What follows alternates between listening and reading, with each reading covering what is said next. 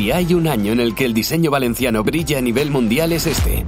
Valencia es capital mundial del diseño y lo celebra con un programa de exposiciones, eventos, presentaciones, congresos y celebraciones por toda la comunidad valenciana y especialmente en la ciudad de Valencia. No te pierdas nada. Consulta la agenda en www.valencia2022.com.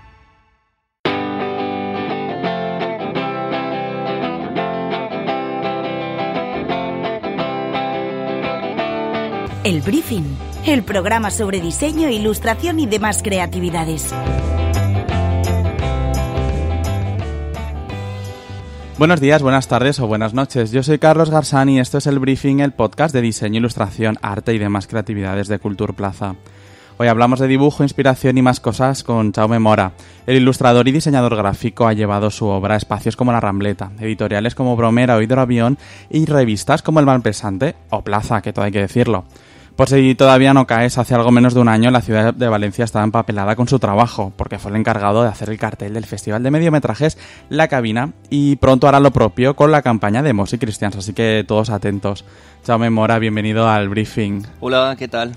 Pues muy bien, estoy muy contento de que estés aquí. Voy a contar una cosa así que no solemos contar de bambalinas y es que esta entrevista estaba mm, prevista desde hace mucho tiempo y yo caí con ese virus que está por ahí, el COVID, así que estoy muy contento de que en este nuevo curso poder retomarla. Totalmente. Y como he tenido mucho tiempo para prepararle, he indagado hasta en tu infancia. Tengo un dato que a ver si es verdad o no. ¿Es eso cierto que la parte trasera de los muebles fueron tu primer lienzo? Exacto, sí. ¿Cómo fue eso? O sea, ¿cómo era que tú ibas pintando por ahí toda tu casa? Pues cada vez que íbamos a alguna tienda, yo a mis padres les decía, cómprame esto, cómprame aquello. Sobre todo ceras, pinturas, lápices de colores y demás. Y sí que es verdad que cuando llegaba a casa aprovechaba los momentos que estaban durmiendo la siesta para mover los muebles. Realmente tenía fuerza suficiente para poder moverlos, despegarlos de la pared y ponerme a pintar por detrás. Hasta que un día, en el día de la limpieza general, ¿no? Se pusieron a mover muebles, a apartar cosas y demás. Y de repente se encontraron todo pintado, rayado, eh, escrito, había de todo ahí. Fue eh, tu primer portfolio, ¿no? Fue mi primer portfolio, lo que pasa que no pude arrancar las chapas de los muebles para poder hacerme una carpeta como tal e ir por los sitios a enseñarlo. Bueno, eh, no, no, habéis hecho fotos ni nada de... Eso no, está... Arte efímero, una instalación. De hecho, cambiaron el mobiliario años después y todo eso se fue a la basura. La verdad que una pena, ¿eh? Una pena. eso podría estar en el archivo del diseño ahora. Sí, ahora mismo podría estar ahí. Oye, eh, es, es curioso porque siempre muchas veces hemos hablado aquí con ilustradores y en, Iba a decir en mayor o menor medida, pero no, en, todos los, cuando somos pequeños dibujamos, eh, en muebles a veces, en papel, cuentos, eh, pero hay quien para y quien sigue. Tu caso es de los que siguen. Cuando te das cuenta de que esa pasión por el dibujo, por la ilustración, por, por las artes eh, creativas mm, son una opción profesional y en la que definitivamente vas a seguir y no es un hobby, no es una cosa que sencillamente de pequeño tenías talento, inclinación por ello, pero, pero nada más. Vale, en principio no dejé nunca de, de dibujar, ¿no? Como, como bien has dicho, lo que ocurre es que yo no supe que quería dedicarme hasta e, a, ello profesionalmente hasta que no llegué pues a eso de cuarto de la ESO, que quería ya inclinarme hacia hacer un bachillerato artístico y demás. Y no supe que estudiaría ilustración hasta segundo de bachiller pero en principio toda la vida ha sido dibujar casi por placer y por, porque me gustaba dibujar. Y mis padres tampoco me dijeron, no, no dibujes, estudia. La típica de eso no tiene salida. No, la verdad que siempre me han apoyado bastante.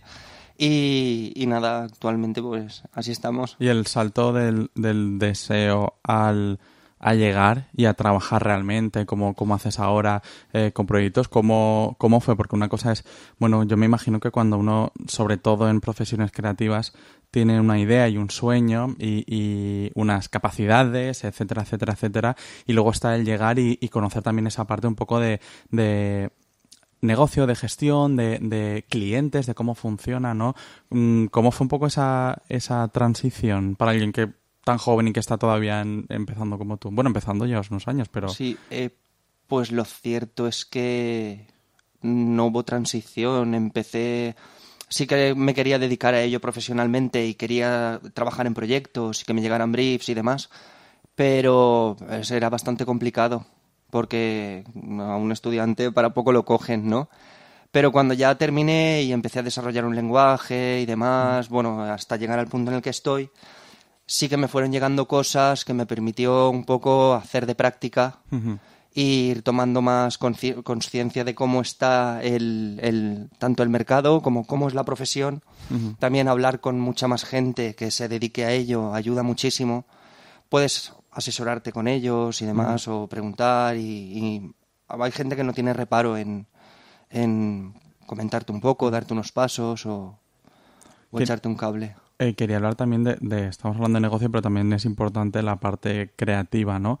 Eh, además, esta misma semana, en estos días, has presentado tu último proyecto, que lo decía en la intro, eh, que para quien no te conozca, te va a conocer porque la ciudad seguramente se empapele eh, con él, que es esa campaña de música cristianas que, has presentado en estos días. Eh, cuéntame un poco sobre el proyecto, que me imagino que es uno de los que probablemente tenga más visibilidad en los que, en los que has trabajado. ¿Cómo ha sido el proceso? Pues el proceso, la verdad que bastante bonito, eh, un poco fugaz, porque me llegó el trabajo con bastante poco tiempo y aprox en dos semanas lo tenía ya embastado, con animación hecha. La verdad que fueron dos semanas de trabajo súper intenso, y... pero lo disfruté bastante. Lo disfruté bastante. Yo creo que para quien haya seguido tu, tu trayectoria, yo creo que sí que hay algo que es bastante claro y es que hay un punto de inflexión desde el punto de vista estilístico en, en lo que se ve, en los dibujos, en mm. las formas, en, en, los colores. También incluso yo diría que, que en las referencias. Ahí hay un punto de inflexión que mm. quien eh, te haya visto hace no lo sé, hace con el con el COVID y la pandemia tengo el calendario un poco trastocado, pero diría cinco o seis años, ¿no? En, en, en exposiciones eh, colectivas en las que has participado, eh, veíamos un producto, un, un tipo de, de, formas de hacer unas referencias y ahora incluso lo vemos en, este proyecto de Mosey Christians y en otros que estás eh, lanzando en estos, hmm. en estos últimos meses. Vemos un, un producto ciertamente bastante distinto. Háblame un poco de esa trayectoria desde el punto de vista mm, estilístico, formal, un poco cómo pasas de, de unos referentes a otros. Hmm. Eh, al principio, no sé si la gente que lo escuche se Seguro que sobra, pero al principio sí que hacía cosas muy sobrias, muy serias, eh, bastante oscuras, no, oscuras, pero muy monocromas. Y, y al final, pues como que me aburrí un poco, porque sí, eh, se vendía bien, pero ya está. Era muy complicado también el encauzar un encargo con esa línea de trabajo, porque era bastante lenta y, y depende para qué, pues sirve o no. Y justo cuando me vine a vivir a Valencia, mi compañero de piso es diseñador gráfico y me animó y me dijo, tío, mm, deja de hacer en analógico. Y fue como una cosa de decirle, ¿pero por qué? Y me dice, porque sí, porque tú quieres clientes. Y yo dije, sí. Y me dijo, pues tío, eh, digitalízate. Y yo, vale. Me dice, tienes una Wacom, tienes el, el ordenador. Enchúfala y ponte a darle caña al Photoshop. Y entonces empecé un poco ahí a trastear. Sí que jugaba haciendo, no sé, como traducir lo que hacía en papel al, al digital, pero no me acababa. Y entonces luego, pues, no sé, empecé a comprar libros de diseño, de ilustración, demás. Y pues un poquito de aquí, un poquito de allá, al final eh, creo que desarrollé una, una línea de trabajo, un registro bastante cercano, muy comprensible, muy fácil de entender, eh, bastante alegre y me están llegando pues trabajos chulos, mm, pues, supongo que gracias a eso. Sí que es verdad que el proceso pues se trabaja mucho más rápido y eso es lo disfruto, pero al mismo tiempo lo disfruto, lo valoro y al mismo tiempo también como que me da esa confianza de entregar rápida, tal, rápida dentro de los plazos convenientes de no es aquí hacer ilustraciones express a 25 euros, ¿no? Como hay en Instagram gente que lo pone. Pero, pero sí que, que quede lo más profesional posible y, dar un buen servicio, estar contento con tu trabajo y que al final lo estén también. ¿Cómo se llega también a esa conclusión? Porque hay, hay una parte que es importante que me estabas comentando y que creo que es muy honesto decirlo, que es también tener muy en cuenta eh, los clientes, eh, los tiempos, eh, incluso los gustos que pueden, mm, que pueden llegar a tener y luego por otra parte que tú como, como creador estés conforme, a gusto y, feliz y que te represente también y crear un propio universo visual como era cuando trabajabas principalmente en el analógico. ¿Cómo es este no sé, este juego de pesos en el que por una parte tienes en cuenta una, cosa, pero por otra me imagino que también tu sensibilidad, tu querencia por un tipo de forma tiene que estar ahí, no puede ser eh, elegir una cosa por elegir, ¿no? ¿Cómo, ¿Cómo, juegas con esas dos cosas? Pues al principio me motivó lo que bien, lo que bien me decías antes, el, el, paso ese de, de ser simplemente un, de dibujar a trasladarlo a una idea de negocio porque al final sí que es cierto que actualmente para todo el tema de diseño e ilustración se buscan cosas que se presenten rápido y, se busca un poco la inmediatez de, tener un, el, proyecto terminado para poder ser presentado. Entonces, en principio, jugó un poco un papel importante eh, en eso. Eh, bueno, esta idea pues, hizo bastante peso a la hora de querer cambiar. Y luego, cuando empecé a trastear, descubrí que se podían hacer mil cosas más que había control Z, que, podía corregir las veces que fuera, que podía adaptar mi trabajo a, todo lo que fuera. Y, lo cierto es que fue un poco. Eso también me motivó a querer cambiar. Es curioso eh, porque justo cuando hablamos de, plazos, eh, en el podcast aquí en el briefing hemos entrevistado a muchos diseñadores, ¿no? Y, siempre también acabamos muchas veces hablando de, de por, por, inercia o de manera natural, por las condiciones en las que se trabaja, eh, porque es importante además del aspecto creativo. Eh, y también estamos hablando ahora de plazos, ¿no? De plazos muy cortos. uno diría que además en estos años que con la capitalidad del diseño y todo se han puesto encima de la mesa muchos procesos, cosas que se hacían bien, cosas que se hacían mal, cosas que había que, revisar eh, y sin embargo siguen siendo los plazos muy rápidos y, sigue habiendo poco tiempo, ¿no? Sí, sí, eso sí que es cierto y... Pero supongo que eso tardará muchísimo en cambiar.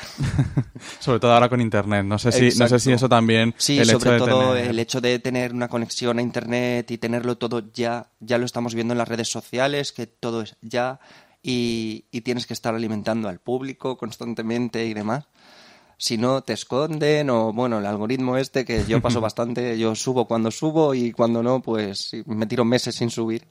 Pero sí que es cierto que, Internet hace mucho que de, para que se fuerce esa inmediatez en nuestro trabajo y supongo que Mm, uno también sabe hasta dónde puede llegar y, sabe lo que puede aceptar y lo que no. Mm, ese es un, tema que, se habla también, eh, sobre todo recientemente, que es también la presión que tienen los creadores por estar alimentando unas redes sociales, principalmente yo creo que Instagram en, en el caso de los ilustradores, porque es la, la, más visual, el hecho de estar generando todo el rato contenido que es un trabajo en sí mismo, ¿no? Yo, la gente que nos escuche, que estará, probablemente muchos de ellos también habituados a algunas profesiones creativas, saben que gestionar las redes sociales y generar contenido es una labor costosa y, y, eh, en sí misma a la que hay que añadirle el propio trabajo, encargos eh, con clientes, que no es poco importante. O sea que hay también una presión añadida y me imagino que además especialmente para los ilustradores jóvenes que os manejáis bien en ese ámbito, pero eso no hace que,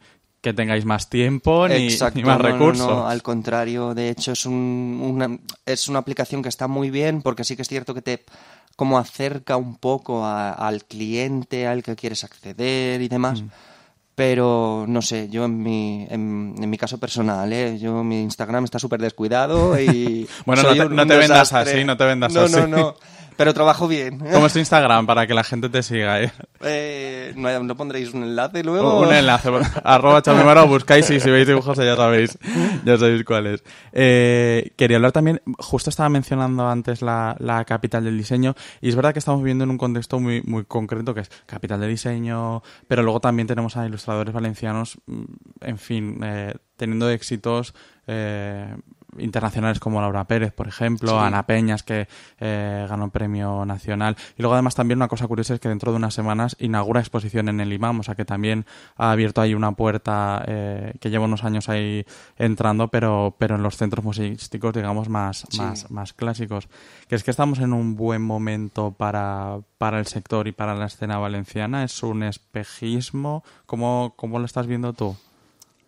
Yo creo que... Eh, a ver. La ilustración lleva teniendo su buen momento mucho tiempo. Es decir, llevamos muchísimo tiempo, ya no en Valencia, sino en, en, el mundo entero, ¿no? Que cada campaña que se hace se intenta meter una, una ilustración, en cada cosa que se hace se intenta calzar algo que tenga una imagen o tenga algo visual potente. Ahora sí que es cierto que están saliendo bastantes más llamadas a proyectos, están saliendo muchas más cosas en Valencia eh, y muchos más proyectos está intentando generar, creo, o a mi parecer, ¿no? No, no, no es la verdad absoluta, pero creo que se está intentando que, que casar diseño e ilustración muy bien en Valencia en cada proyecto. Y, se está empezando a valorar el aporte eh, positivo que tiene un, visual potente dentro de un cartel o, una animación o lo que sea. ¿Y qué pasa con la escena joven? Porque eh, también estamos viendo muchos jóvenes.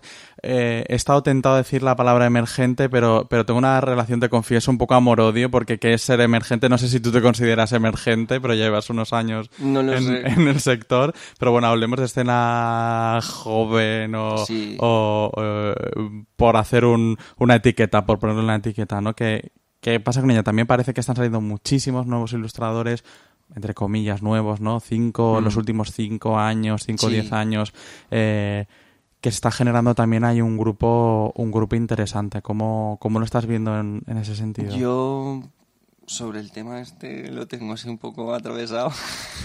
Adelante, para eso no, para pero, hablarlo. Pero, pero no, no, no me voy a meter mucho en el tema. Es cosas que hablo con amigos, conocidos y demás que, bueno, que parece también un poco que hoy cualquiera puede ser ilustrador.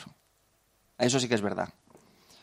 Pero bueno, al final, al final es una cosa de, de decir, mm, ya no es quien vale, sino quien trabaja bien, supongo que al final le llegarán cosas y, y que no, no. Antes también estabas hablando que eso también es un, tema que está encima de la mesa, que es eh, gente que vende ilustraciones a precios muy bajos para, eh, para llegar más a que lo, me imagino que también hay un embudo. Está la parte positiva, pero también hay una parte negativa. Hay gente que se compra una tablet y que no ha hecho ni nada de gráfico ni ilustración en, en su vida y pues me pongo en un anuncio en Instagram y pongo que vendo retratos a 25 euros.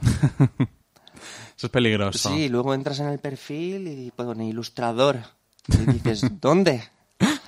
¿Sabes? Es como ese tipo de gente, ese tipo de perfil. ¿Entraría dentro de esto de ilustrador emergente o.? Es, ahí es donde hay que hacer un poco la criba, claro, ¿no? hay que cribar. Como, como encontrar el Pero sí que creo que es un buen momento y que hay gente muy válida y supongo que todos somos válidos para, para cualquier cosa, ¿no? Pero sí que, que es, mola que haya mucha gente joven y, que puedas también tanto conocer, hacer una red, sobre todo también somos todos creativos y por un lado o por otro nos van a machacar. Así que es mejor que seamos muchos para poder hacer piña, digo yo. Eso es importante. Quería hablar también contigo, me parece interesante saber cómo afrontas o, o dónde vas marcando la línea desde el punto de vista creativo en los encargos por un lado, y pero también los trabajos personales, porque eh, vas presentando una cosa y otra, tú trabajas las dos cosas y justo al principio estamos hablando un poco de, de ese cambio estilístico en el que tú has tenido muy en cuenta también el, eh, el punto de vista profesional, ¿no? Sí. ¿Cómo, ¿Cómo encaja en ese cambio y en esa visión en la que mm, repito, entra lo profesional muy importante, también esa parte personal de trabajos que se alejan un poco de, de esos encargos, ¿no?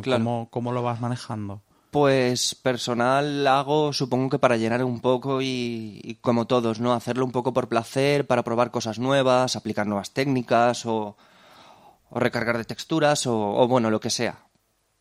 Entonces es una, creo que el personal para mí, mi trabajo personal es más como una parte donde puedo experimentar lo que, por ejemplo, un cliente no quiere que haga en un trabajo o lo que considero yo que igual al cliente no le puede apañar, gustar, no lo puede ver, claro. Entonces aprovecho la parte de trabajo personal para experimentar y, hacer un poco lo que tengo en mente, lo que me gustaría, probar cosas que luego también, de manera más útil tal vez, pues eh, meter dentro de los trabajos personales, pero una vez ya controle o diga, ostras, pues esta cosa está quedando bastante guay. A la próxima que me llegue voy a intentar meter esto. Y entonces en la parte personal ya no, venta no tengo nada, porque no vendo, porque me vendo muy mal además, pero, pero bueno, supongo que tampoco quiero, tampoco me apetece mucho vender láminas. Entonces, prefiero centrarme... Ir mirando hacia, hacia, su encargo. Me interesa mucho también hablar de eh, qué pasa cuando llegas a un bloqueo eh, creativo eh, propio, ¿no? Cuando cuando tú estás haciendo algo y tú mismo estás viendo que, no te convence, ¿no? Eso que, que, que, no te gusta que haya algo ahí que, no. Eh, no sé si eh, en ese momento lo que haces es irte a ver películas o cómo te inspiras o cómo recargas la pila para, para enfrentar ese, ese momento. Pues eso me ha pasado más de una vez. Lo es normal. Lo es normal, pero me ha pasado más de una vez y, y creo que es la peor sensación porque en mi caso yo a veces digo, ostras, es que me siento inútil. pero, pero también supongo por el nivel de autoexigencia que cada uno tenga, ¿no? Eh, y en este caso yo pues suelo guardarme todos los archivos, voy trabajando en el mismo archivo en distintas capas, carpetas, demás, y voy probando cosas distintas. ¿Qué no sale? Pues no sale. Me levanto y me voy, me doy una vuelta, me leo un libro, me, me pongo un videojuego, eh, me trago una serie entera y igual ha pasado una semana y con una, eh, al pasar una semana y haber desconectado mi cabeza del ordenador, digamos, eh, es cuando digo, ostras, ¿y si lo hago así? Pero sobre todo... La distancia. Exacto, tomar distancia e intentar desconectar de ello totalmente y decir, bueno, eso se queda ahí, si total tampoco urge. Pero te vas, te das una vuelta, eh, te entretienes, distraes la mente y cuando te consideres que ya puedes volver o te viene una idea, pues lo haces. De todas maneras, sobre todo esto me pasa cuando directamente me pongo a bocetar en el ordenador. Porque es como que cuando ya lo tengo en el ordenador, sé que el proceso es muy rápido. Es, eh, vale, esto sé que va así, así, así. Em, tengo como un modo de, como una especie de modo de trabajo de decir, vale, bocetos, tal, no sé qué. Eh, y en el momento que lo tengo ya en papel, que lo estoy bocetando simplemente o tomando apuntes y eso, ahí es cuando realmente en ese punto cojo, eh, es como que me evito más el bloqueo creativo antes de, de ponerlo en, en, el ordenador, ¿no? Si trabajo directamente en el ordenador me, me da un chungo. bueno, entonces está bien, que hay que combinar un poco las dos cosas. Eh, Chaume, que, que, se pueda contar, que yo sé que a veces los proyectos son, eh, son silenciosos hasta que se eh, publican, pero que se pueda contar reciente o en, en qué estás trabajando o qué vamos a poder ver en los próximos eh, meses, que tienes ahí encima de, de la mesa. Pues una... A ver, que, se pueda contar, ¿eh? claro, claro. Y si suelto así alguna sutileza... Una sutileza nos vale, sí, sí. Eh, pues en febrero eh, tengo que entregar unos archivos que ya no sé ni cuándo se imprimirá ni cuándo se publicará, pero es para un libro infantil, así que... Unos archivos para un libro infantil. Esto es un poco como, como hablar en el, el CNI. Estamos sí, sí, sí, totalmente. Chaume, gracias por habernos visitado en el briefing. A ti, Carlos. Y a todos vosotros los oyentes, ya sabéis que nos escuchamos cada 15 días en Culture Plaza. Sed felices.